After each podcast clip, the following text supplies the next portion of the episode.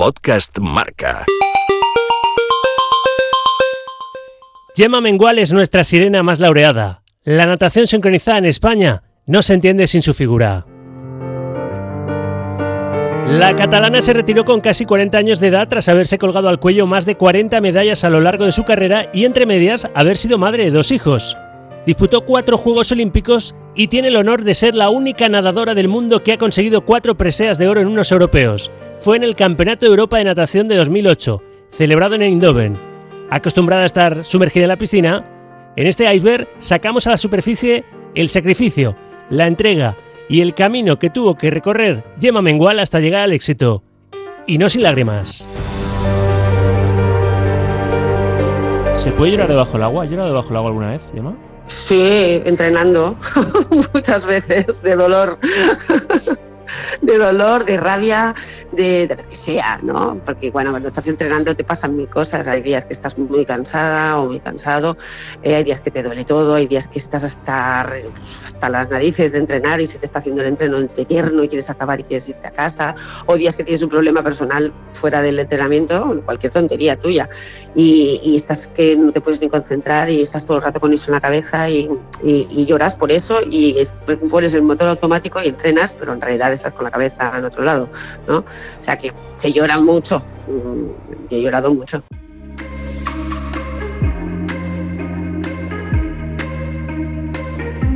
¿A qué edad empezaste con la sincronizada y cómo fueron esos comienzos? Pues empecé con ocho años y fue un poco, un poco todo por casualidades, porque mi prima hacía este deporte, que es un poco mayor que yo, y la fuimos a ver a una competición aquí en Barcelona, en la piscina San Jordi, y mis padres enseguida me preguntaron si me, si me apetecía hacer este deporte, porque además yo era ya muy, muy pececillo, muy acuática y también eh, era muy flexible. Y, y, mira, de verlo, de música, tal, no sé qué, dije, sí, papis. Entonces, nada, me apuntaron al cabo de un mes y empecé. Tenía ocho, casi nueve años, a punto de los nueve. ¿Y cuándo te diste cuenta que te podías dedicar profesionalmente a, a la natación sincronizada? Mm, bueno, fue un poco todo sobre la marcha, porque al final piensa que empiezas a competir con el club, vas aquí, allá, campeonato de España, campeonato de Cataluña y, bueno, empecé a hacerlo más o menos bien, iba quedando campeona de España en individual, en parejas y tal. Y más adelante, ya cuando empezó, bueno, cuando los Juegos Olímpicos de Barcelona empezaron a hacerse como más, mm, hubo lo de la residencia Blume, incluyeron la sincro cuando no había habido nunca la sincro en la residencia Blume, o sea que era un centro de tecnificación, y allí me dieron una beca y ahí es cuando ya empecé a ver que la cosa era en serio, porque tenía 14 años, ya entrenaba mucho y ya pues eh, empecé a salir en, algún internacional eh, con la selección y bueno, es cuando más o menos empecé a ver que esto era, era serio. En el iceberg tratamos de descubrir la parte que no se ve del éxito, es decir, el camino que recorréis hasta llegar a, la cima que es un camino muchas veces de renuncia, de sacrificios. En tu caso, ¿has tenido que renunciar a muchas cosas? ¿Te has tenido que sacrificar demasiado para conseguir lo que has conseguido? Entre comillas, porque al final también estaba haciendo lo que yo quería, ¿no? Lo que a mí, me gustaba. Así que es verdad pues que hay épocas, sobre todo la época de la adolescencia, en que pues vas a otro ritmo, pues, con tus amigas del colegio, o sobre todo a partir de los 13, 14 años, empiezas a hacer cosas que tú pues no puedes hacer porque estás todo el día entrenando y, estás ahí como, mamá, pues yo también quiero ir el sábado por la tarde a, yo qué sé, a, la disco o a hacer una hamburguesa o yo qué sé, ¿sabes? Y yo pues claro, si no tenía competición tenía entreno, si no tenía los días, no Entonces, sí, estás ahí como, nada, que te da como rabia y además de la adolescencia sabemos que es complicada, ¿no? Pero bueno, yo lo llevé bastante bien, porque bueno, mis padres sí que es verdad que me intentaban dar un poco de margen en algunos momentos para que yo también viviera la vida que, me tocaba, ¿no? que pudiera hacer las cosas que me tocaban por la edad que tenía. Lo que sí es verdad que lo hacía mucho menos, claro. ¿Alguna vez has comentado que lo que más has disfrutado en tu carrera ha sido el camino que has recorrido hasta llegar al podio más que las propias medallas? El deportista tiene que disfrutar de, su deporte ¿no? y de, todo lo que los retos que se va marcando y y, de, esa, de, esa, de, esa, superación tuya, ¿no? Eso es lo que al final es el deporte, ¿no? Luego si llegan los éxitos mejor, pero lo bonito es todo lo que te, lo que, lo que te esfuerzas, ¿no? Eh, para llegar allí. Y la recompensa, aunque no sea al final el resultado que esperas, siempre hay una recompensa, ¿no? Porque te sientes realizado cuando haces algo con pasión y con, y con entrega y, ves que has progresado, que has mejorado, que, además un deporte como el mío que es de puntuación, pues es mucho más complicado a veces, ¿no? Pero, pero yo creo que lo mejor de, de, esto es, es, precisamente el camino, ¿no? Todo lo que, lo que te llevas, ¿no? Eh, y lo que, lo que vives eh, con tus compañeras, con, la entrenadora, con todo eso, yo creo que te, te, hace, te hace fuerte, te hace una persona diferente, ¿no? La única espinita que te ha quedado clavada es no haber conseguido un oro olímpico. Sí, bueno, espinita no te pienses, porque al final el oro olímpico es, era, es una cosa que es muy difícil y casi imposible, y más en un deporte como el nuestro, ¿no? que, que Rusia está ahí siempre y es un deporte muy subjetivo. Entonces, bueno, yo creo que lo, bonito es que nos costó mucho llegar a, ser medallistas europeas, ya solo empezando por ahí, y cuando empezamos ya a, subir a algunos podiums en europeos, ya todo empezó a ir bien, ¿no? Era como que íbamos a mundiales también. ¿eh? Luego llegó los Juegos Olímpicos que ya veíamos que era muy posible que, que sí, que nos llevaríamos medalla olímpica, ¿no? Pero tienes que competir, tienes que estar allí. Y, claro, era una cosa histórica, porque la sincronizada española nunca había hecho medallas en una Olimpiada. Entonces, pues bueno, fue una plata, además muy cerca del oro, sobre todo en el dúo con Andrea. Y lo recordamos como algo mágico, ¿no? Ese momento de estar ahí en el podio y decir, madre mía, que nos iba a decir cuando empezamos, ¿no? Cuatro Juegos Olímpicos, Sydney 2000, Atenas 2004, Pekín 2008 y Río 2016. En ese paréntesis de ocho años fuiste madre y volviste a la élite. ¿Cómo fue esa decisión? ¿Y te llamó la maternidad y luego te llamó otra en la piscina, no? Mm, bueno, fue una decisión un poco como yo estoy un poco así loca a veces y me van los retos. Yo cuando lo dejé en el 2010, lo dejé con intenciones de volver. Lo que pasa es que cuando volví después de tener a Neil, que ni tenía meses, eh, me encontré con una situación un poco más, más difícil de llevar, el nivel era muy pequeño, el nivel de exigencia y el ambiente que había en el equipo, yo me sentía como un poco en otra onda, ¿no?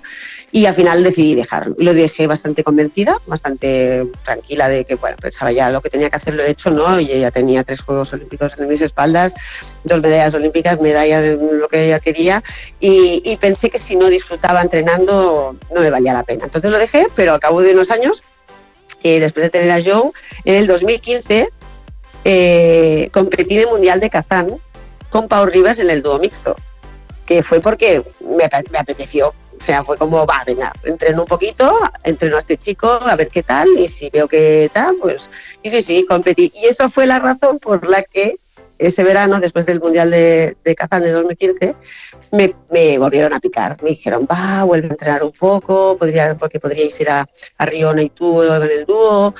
Y se me empezó como a remover algo por dentro que dije, guau, vaya reto, dificilísimo, porque yo había estado parada mucho tiempo, no había competido, no había entrenado casi nada y, me lancé. Me lancé y la verdad es que al principio lo pasé muy mal, los primeros cuatro meses fueron durísimos, porque yo también era pequeño todavía, tenía dos años cuando empecé a entrenar otra vez y fue una decisión durilla. ¿eh? Al principio estaba, llevaba cuatro meses entrenando y dije, ¿por qué me habré metido otra vez aquí? Estoy loca. ¿o Pues luego la verdad es que fui cogiendo la forma y, y muy bien. La verdad es que una decisión que no me arrepiento para nada porque lo disfruté muchísimo. Y los Juegos Olímpicos con mis hijos en la grada, claro, imagínate, impresionante.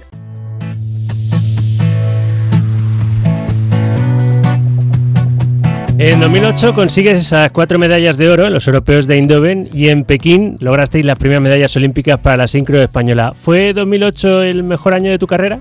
Sí, quizás sí. Y, bueno, 2008-2009 yo creo que son los dos años más eh, cumbre ¿no? de, mi carrera, pero ya veníamos de, que habíamos tenido años muy buenos y, yo, yo siempre recuerdo las primeras competiciones en las que hemos logrado algo que no habíamos conseguido nunca, ¿no? Y los, el primer europeo del 2000, que fue, la primera vez que subimos a un podio, pues eso lo recuerdo como... Claro, no sabría decirte cuál ha sido mi mejor año, porque para mí cada año que he conseguido algo que no había conseguido antes, para mí pues... Uf, pero sí, quizá el 2008-2009, porque el 2009 fue el Mundial de, de Roma que conseguimos siete medallas de siete, seis platas y un oro, pues bah, imagínate, ¿no? Y es justo ya cuando lo dejé prácticamente, ¿no? Al año siguiente ya me retiré. ¿Por qué lloraste en el podio de aquel Mundial de Roma en 2009? Pues por muchas cosas, porque mm, ahora mismo se me ha puesto la piel de gallina y todo. no, llorabas por muchas cosas al final, por, por lo que viví en esa competición, porque sabía que se acercaba al momento de retirarme, no sabía si volvería a nadar en un mundial, porque mm, porque pensaba, digo, son dos años más, eh, yo ya tenía ganas de ser madre. En esa competición estuve muy cerca de quedar campeona del mundo, porque todo el mundo de la piscina lo, que, lo quería, todo el mundo de la competición lo quería, pero no pudo ser. O sea, se me mezclaron tantas cosas y, me sentí tan arropada y tan querida y tan admirada que, que, no podía. Estaba en el podium cogiendo mi plata, orgullosa, porque al final era, estaba en un podium mundial. Y, pero, pero notaba que la gente estaba como llorando por mí, y había gente que lloraba, y yo pues uf, no pude parar, o sea, se me empezaron a, a mezclarme cosas, y era un momento que, que, era complicado, porque yo sabía que, que probablemente eh, sería mi último mundial. Y mira, al final eh, no lo fue, porque luego estuve en Kazán en el 2015, pero no fue un mundial como aquel. Claro, solo fui a nadar un mixto y no, no es lo mismo, ¿no? Así que esas lágrimas Gemma, eran de tristeza porque pensabas que estaba cerca tu retirada, de gratitud por verte tan, tan querida y haber conseguido lo que habías conseguido. Y también de incertidumbre, porque ese es un abismo al que os enfrentáis los deportistas, ¿no? Cuando llega el momento de la retirada definitiva, eh, ¿qué piensas? ¿Qué puedo hacer con mi vida, ¿no? Después de 26 años metida en la piscina, ¿no? Sí, tienes dudas, tienes dudas, dices, me faltará algo, claro, estás toda la vida que te levantas por la mañana y es tu prioridad, ¿no? Es, voy a entrenar, hoy, que, hoy que, cuál es el objetivo del día, este año hay esta competición o esta otra, ¿sabes? Y sabes que cuando lo dejes hay otras cosas que puedes hacer, evidentemente, y disfrutar de otras cosas, pero, pero sabes que tendrás ese vacío un poco, ¿no? Y, y da miedo tomar la decisión. Aunque a veces el cuerpo te lo pida y digas, y la cabeza también te diga, basta ya, o sea, descansa, desconecta. Pero, claro, no es fácil. No es fácil porque es un cambio bastante, bastante heavy. Pero bueno, llega un momento que lo tienes que hacer, ¿no? es tomar esa decisión. Y, bueno, lo dejas, pero no lo dejas del todo nunca, porque yo, por ejemplo, sigo vinculada y, no noto el vacío de las sincros, sino como mucho puedo notar el de la competición, pero el de la competición ahora como que mi cuerpo ya no lo pide, no lo necesito, ¿sabes? Pero es un proceso, claro. Has notado la competencia siempre, ¿no? En, la piscina, dentro del equipo nacional. ¿Alguna vez has sentido que debajo del agua te han, te han puesto la zancadilla? Mm, no, no, a ver, siempre hemos sido un equipo muy respetuoso con, nosotras, entre nosotras, y, bueno, y si algún momento, eh, lo bueno que, hay en los equipos es que haya un poco de pique entre, entre las nadadoras, ¿no? porque al final eso hace mejorar el nivel del, equipo, del grupo, ¿no? y tiene que haber un poco de competitividad, de, hecho es un deporte, ¿no? Pero, pero no, zancadilla no, la verdad que no, en serio. Tu vida deportiva está ligada desde que era juvenil a Ana Tarrés. ¿Qué recuerdo guardas de ella? Bueno, tengo recuerdo y ahí la veo todavía. O sea, me acuerdo de que era, ha sido la persona que me ha sabido picar y me ha sabido, ha sabido sacar de mí aquello que tenía, ¿no? El talento que tenía, pues lo he sabido eh, engrandecer, ¿no? Y hemos, hemos, pues, hemos probado todo, hemos vivido mil situaciones diferentes, hemos pasado por mil etapas diferentes cuando no éramos nada y, y guay, la verdad es que muy buen recuerdo nos hemos hecho juntas este deporte, ¿no? Como quien dice. Hace unos años hubo mucha polémica porque un poco alguna nadadora desveló pues los métodos de Natarres, ¿no? Esa forma de picar que decías tú para sacar la mejor versión de una misma y, en ocasiones esa exigencia rayaba lo, lo no permitible o, ¿O tú no has sentido que haya sido así? no, en mi, caso no. A ver, cada, cada persona es un mundo, cada persona tolera las cosas de una manera o de otra. Yo, la verdad, mm, es que estos temas son tan, tan subjetivos también, porque para mí, pues sí, evidentemente era dura, en algunos momentos me gustaba o no me gustaba nada de, la manera como lo hacía, pero bueno, era su método, ¿no? Y, y en ningún momento ha sido algo denunciable, ¿sabes? O sea que eh, cada persona es como es y tiene su manera de hablar y de decir las cosas, ¿no? Es, depende cómo la otra persona se lo tome, ¿no? El caballo de batalla de Yema Mengual y de muchas nadadoras de sincronizada ¿Sí? Como es un deporte tan subjetivo porque se rige por la puntuación de unos jueces, en tu caso muchas veces han sido los jueces, ¿no? Te hemos visto en algunos campeonatos realmente enfadada con la puntuación que os daban, porque siempre hay como selecciones que, parten con ventaja respecto a España, ¿no? Sí, sí, sí, y algunas que parten con, desventaja, o sea, que, que, dices, madre mía, ¿en serio les están puntuando esto? Que alucinas, ¿sabes? Y dices, madre mía, tío. Yo, mm, es un deporte que en este sentido tiene que mejorar, tiene que cambiar muchas cosas. Y están cambiando, ¿eh? porque ahora el, reglamento todo es mucho más estricto, eh, no hay tanto margen a la subjetividad como antes. Entonces, esto es lo que se está intentando, porque yo que lo he sufrido en primera persona y lo veo ahora también, digo, madre mía, es tan injusto a veces. Pero bueno, también es lo que digo, como es subjetivo, ¿qué, qué vas a hacerle? A uno le parecerá muy bien, al otro le puede parecer que no. Entonces, ¿qué haces? No, no puedes hacer nada. Pero claro, cuando estás allí y te estás dejando la piel en el agua y sales y ves que, que habiéndolo hecho mejor que otras veces, tal, te siguen puntuando lo mismo y dices, ¿pero qué tengo que hacer? Que, claro, no entiendes. Pero bueno, mm, es la batalla no sé yo si, si llegará a su fin algún día, no, no lo sé. ¿No te han dado ganas a veces de, ir a por los jueces y pedirles explicaciones? Porque esa rabia, me imagino que en el vestuario se transformaba en ocasiones en, lágrimas. Eh, ¿Alguna vez has pensado, este deporte no está limpio? ¿Has, pensado mal del deporte, de tu deporte? Sí, alguna vez lo piensas y, lo pensamos todos los deportistas que nos dedicamos a un deporte de, este tipo, lo pensamos, que a veces ahí tal, lo piensas. Y, y, el cabriote, a mí me duraba nada, salir del agua, ver las fundaciones, me, me, ponían un micro delante y si, si justamente había estado hablando con Ana antes y me decías que no sé, esto no sé qué, bueno, yo, ya iba quemada, ¿sabes? Soltaba algo, pero me había pasado. Lo, lo encajaba bien, ¿no? La verdad, sí.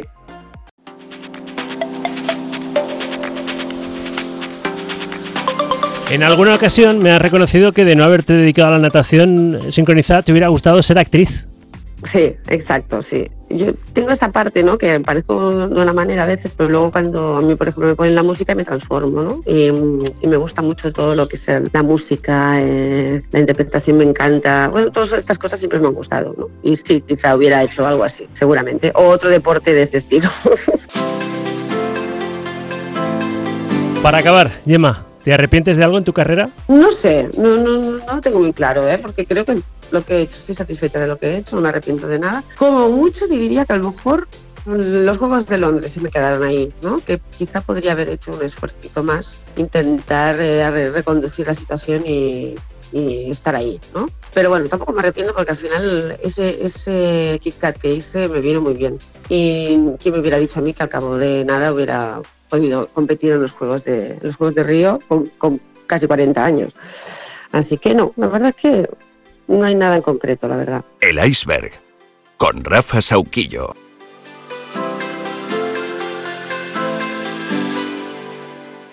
Podcast Marca.